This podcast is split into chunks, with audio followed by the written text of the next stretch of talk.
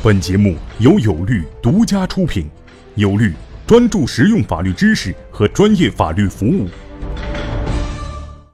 大家好，我是王元军律师。今天我给大家讲的法律词条是股权代持。我们在现实中你会发现，公司的股东呢，通常有两种类型。一种类型是说，在公司里面他可以直接持股，在工商里面你可以查到他的名字。还有另外一种情况，就是这个人呢，实际是公司的股东，持有一定比例的股权，甚至持有这公司全部的股权，但是在工商里面你查不到他的名字。那么这种情况下，就会出现两个名词：隐名股东和显名股东的问题。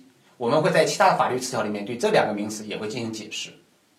那么正因为现实中存在一些特殊的情况，也正因为有这样两个名词存在，我们才会讲今天的概念——股权代持。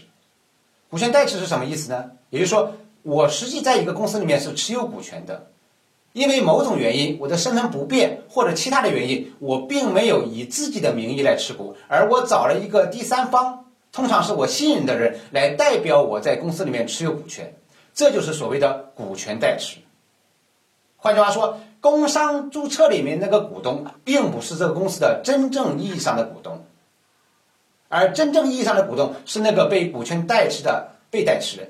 我们说，股权代持在现实中其实是具有普遍性的，无论是因为某种原因、身份的原因，对吧？或者是资产转移的原因，或者规避法律风险的原因，都会出现股权代持。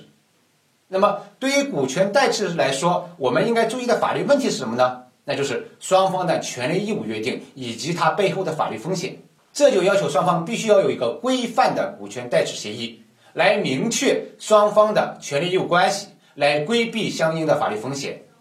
比如说，对于被代持方来说，必须要明确代持方他仅仅是名义上的持股人，关于股权的决策、关于股权的收益、关于管理人员的选择，都要以被代持人的意见为主，甚至要约定，只要被代持人需要，代持人随时要把股权变更到被代持人名下。当然，我们还要约定很多其他的权利义务。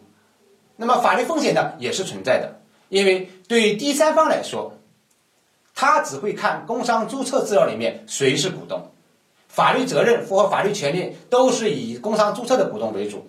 这就要求你在股权代持协议里面必须对代持人进行相应的约束。如果没有这种约束，他把股权偷偷的卖给第三方了，做了股权变更了，那你最终只能去找这个代持人，而没有办法去追究买你股权人的责任。他很可能以很低的价格把股权给卖掉了，拿了钱跑人了，你也找不到他了，啊，你就会损失很大。OK，这就是我今天给大家讲的股权代持。